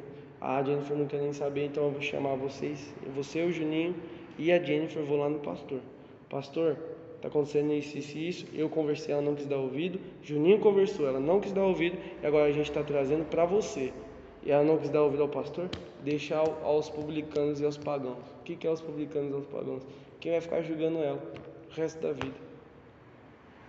Sobre a fofoca. A pessoa veio, ah, fazendo fofoca com você. Sabia que Aninha. Isso é uma atitude que eu preciso tomar, tá? Eu falo de mim. Isso me acusa. Falar, toda vez que eu vou corrigir alguém, eu me corrijo primeiramente. Então, por exemplo, nossa, Aninha hoje estava com uma saia tão feia. Falei, "Mano, não é legal falar isso da Ana. Você repreendeu a pessoa. A pessoa veio de novo. Pô, mano, a Aninha hoje estava com o cabelo tão zoado. Pô, mano, já te falei da outra, da outra vez. Não é legal você ficar falando da saia do cabelo dela. Pô, hoje a Aninha tava com a a aliança da Aninha, eu não achei legal. Eu falei assim, mano, se você fala de novo, vou levar você pra liderança da igreja, que eu tô vendo que você tem um problema com fofoca. A mesma coisa é mentira. Por aí vai. A, a paciência, ela é aquele negócio, tudo tem um limite. Até que ponto você vai suportar alguém ficar errando? E o amor, ele é corretivo. Até que ponto você vai ficar passando a mão na cabeça de alguém? Pô, diversas vezes eu falei com esse cara. E eu parei de falhar no dia que ele chegou em mim e falou assim: Meu, você falhou comigo assim, assim, assado, eu tô chateado com você. Eu comecei a procurar melhorar depois disso. Porque na aí aca- acontece na falta do, do conhecimento. Aí a Bíblia diz que Deus não leva em conta o tempo da ignorância. Pô, talvez, ah, eu chutei a perna dele e achei que para ele tudo bem porque ele ficou quieto. Mas depois ele veio e me falou assim: pô, te falei que chutar a minha perna não era legal. Você está continuando a fazer? Mano, se afasta. Porque até que ponto? Até que ponto é saudável manter uma relação onde você vai ter que ficar só levantando a bola para uma pessoa? Na questão da paciência. Até que ponto a sua paciência vai ser conivente com o pecado de alguém? Entende? Hã? É, tipo, até quando tua paciência vai ser conivente com o pecado de alguém? Até quando você vai ver uma pessoa tipo, que, que não gosta de orar, você vai ficar, mano, vamos, vamos orar, vamos orar, vamos orar, vamos viver no mesmo propósito. Até que ponto você vai ficar insistindo? Sabe? Hã? Quer que eu pause aqui pra você falar? Sabe? Essa é a questão da paciência. Até que ponto você vai ficar ali, ó, se desgastando? A questão do perdão não entra aí, porque a Bíblia vai dizer que você tem que perdoar 70 vezes 7. Quer ver?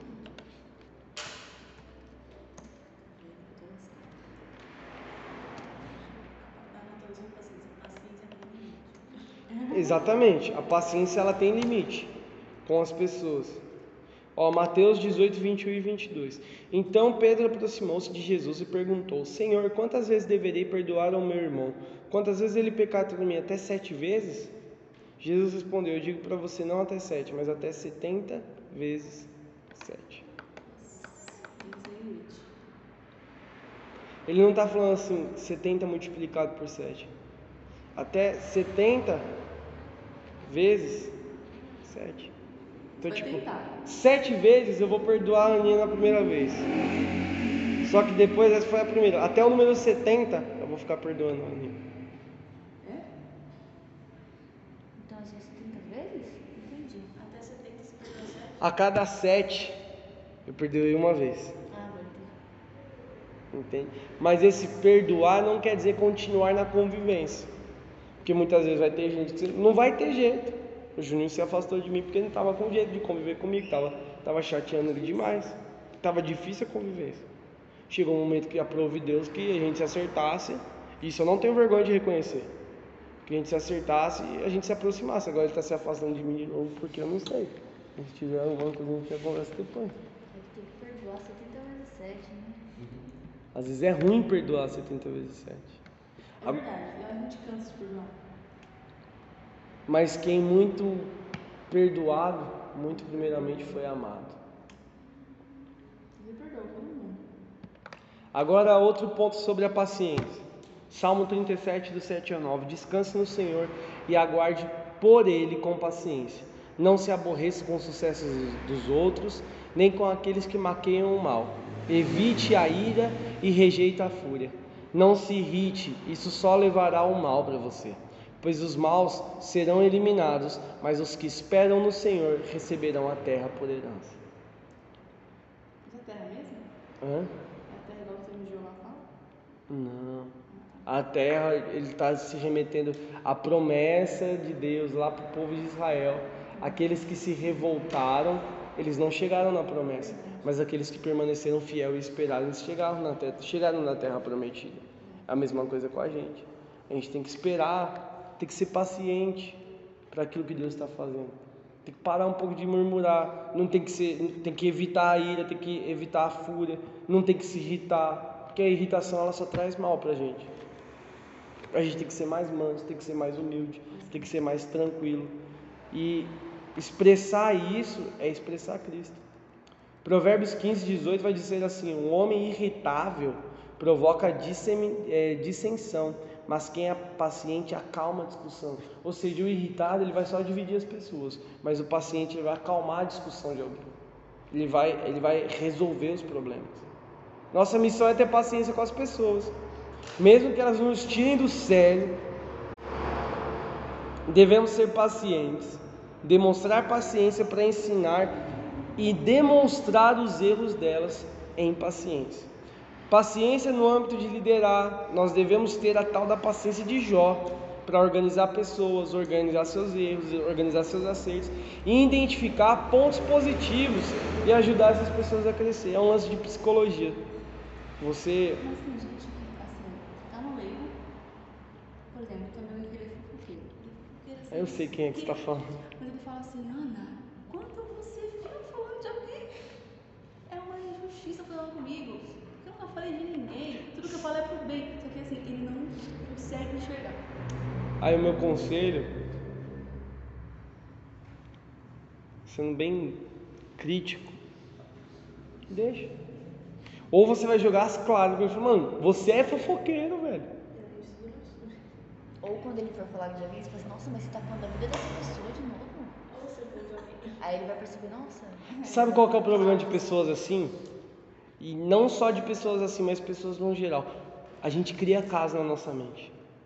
Nossa, o povo está falando que eu sou fofoqueiro, mas eu não sou. Eu crio uma situação, coloco a culpa nos outros, terceiriza a culpa. Mas a culpa não é de mim. A gente tem esse problema não só dentro da igreja, mas a humanidade tem esse problema da terceirização da culpa.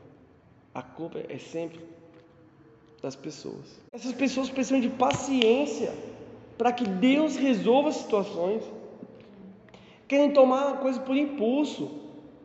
Pessoas impulsivas. Pessoas que querem resolver por si só. Não é sobre isso, a paciência de Deus é sobre você esperar. Esperar Deus aprovar para depois fazer. Tem pessoas que tomam atitudes para depois, será que Deus quer? Não, você não quer a opinião de Deus, você quer o aval de Deus. A gente não tem que esperar o aval de Deus, a gente tem que esperar a decisão de Deus para a gente tomar a decisão. Eu não posso tirar, começar esse discipulado por quanto tempo pessoas não me pediram discipulado. E eu segurei. Só que teve um momento que Deus falou assim: está na hora de você discipular. Está na hora de você abrir.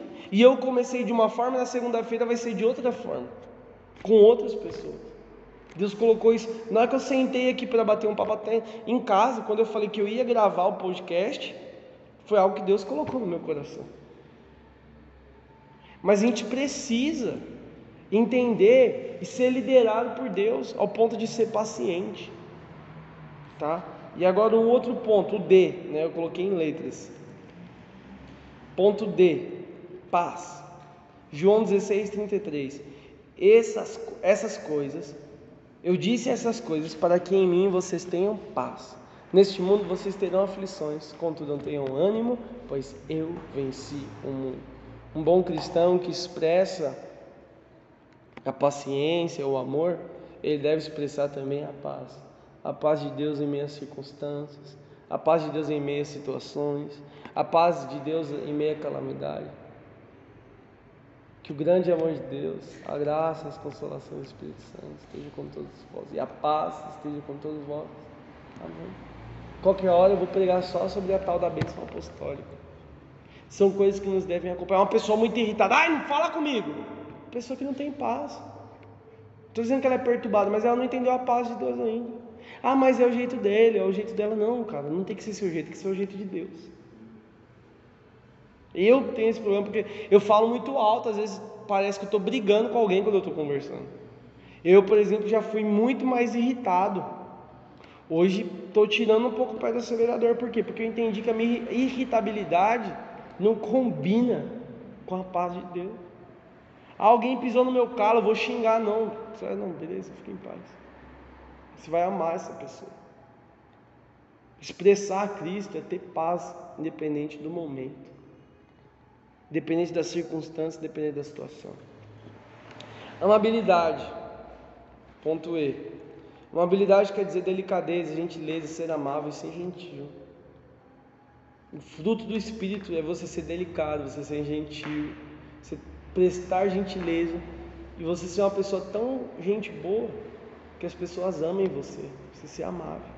Essa é uma característica de uma pessoa, uma pessoa que lidera, uma pessoa cheia do Espírito Santo. Bondade e fidelidade. Salmo 26, 6. Sei que a bondade e a fidelidade me acompanharão todos os dias da minha vida e eu voltarei à casa do Senhor enquanto eu viver. 23, 6, perdão. Bondade e fidelidade acompanha. A bondade de Deus, ela nos acompanha. Então a gente tem que expressar essa bondade para as pessoas. A gente tem que ser bom com as pessoas. A gente tem que ser bom para quem está no nosso caminho. E a gente tem que ser. É aquilo que eu falei no culto ontem. A gente tem que ser fiel às pessoas. Por exemplo, e aqui eu queria que muitas pessoas tivessem ouvido, e eu espero que escutem até esse ponto. Mas ser fiel ao ponto, um dia eu te falei que eu ia fazer um discipulado sobre isso.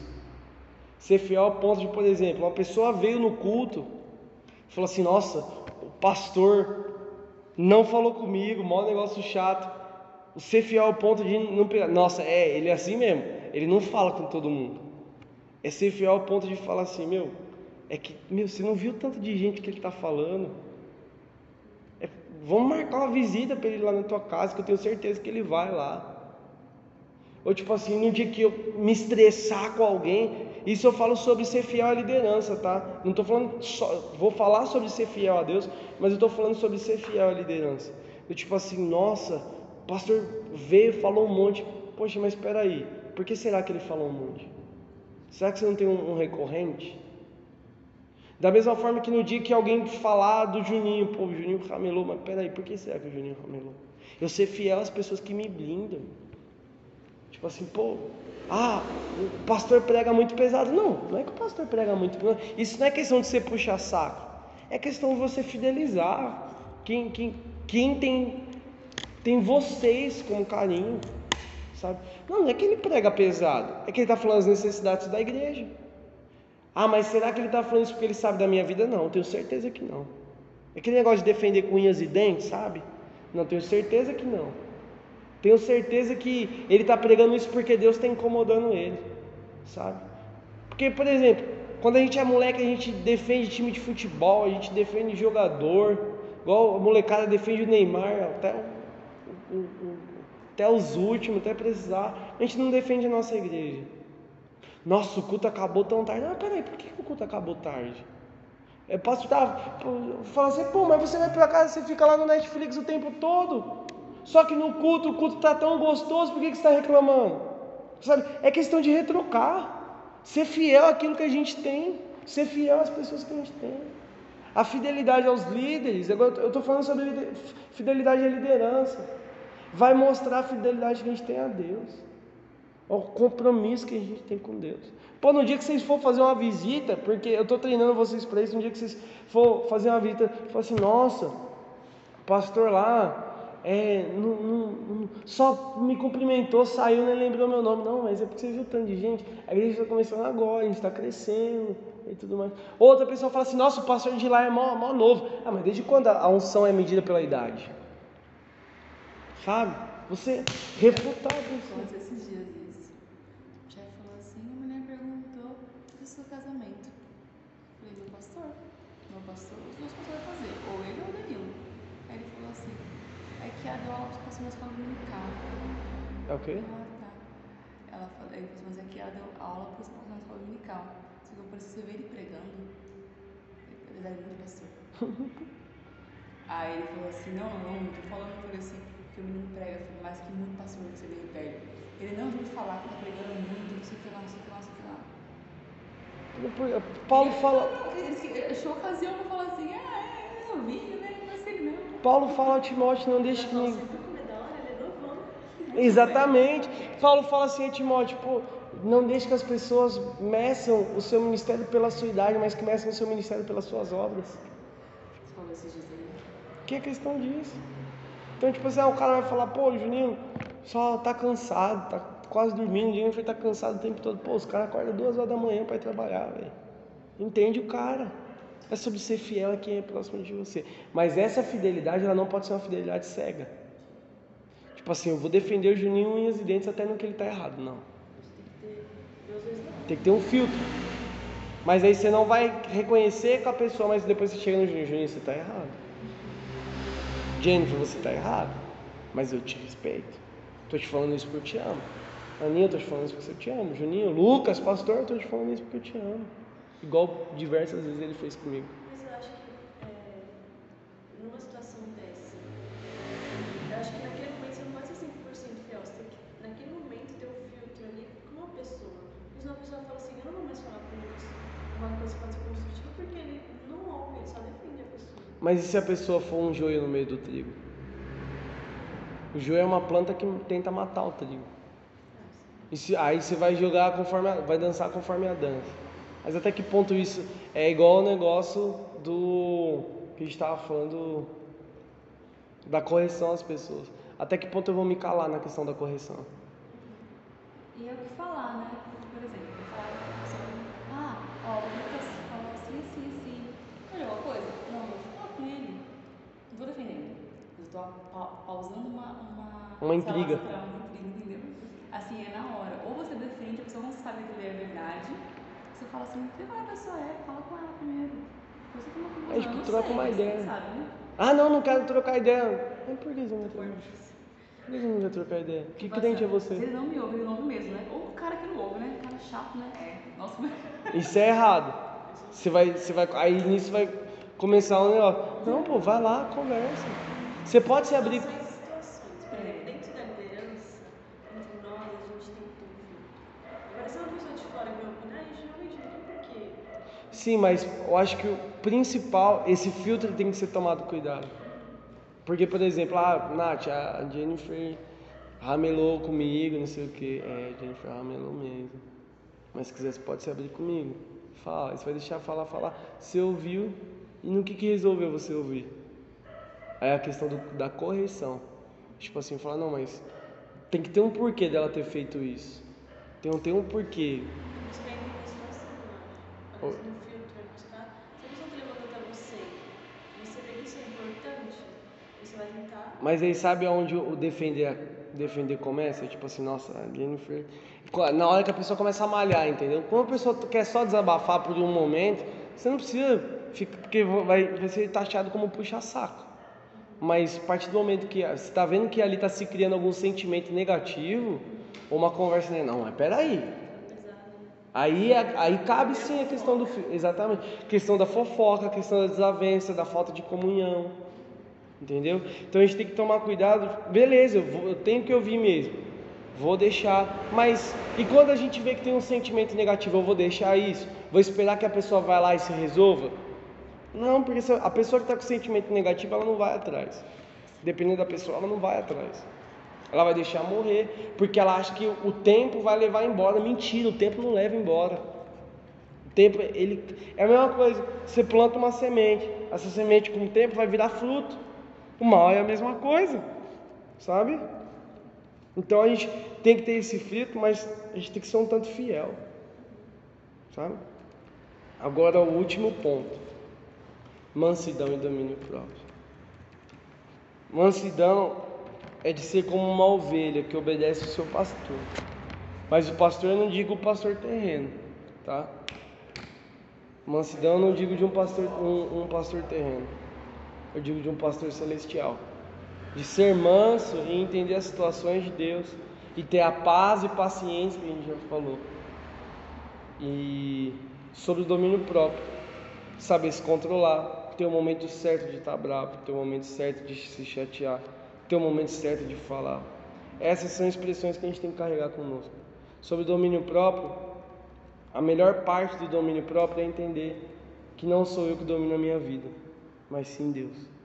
Se a gente pegar esses pontos que a gente explanou aqui, com certeza a gente vai explanar a Deus de forma melhor. A gente vai ter paciência, a gente vai ter calma, a gente vai ter domínio próprio para não se estourar, a gente vai ter fidelidade, a gente vai ter amor e com certeza a gente vai virar uma igreja mais saudável. A gente vai ser uma liderança mais saudável.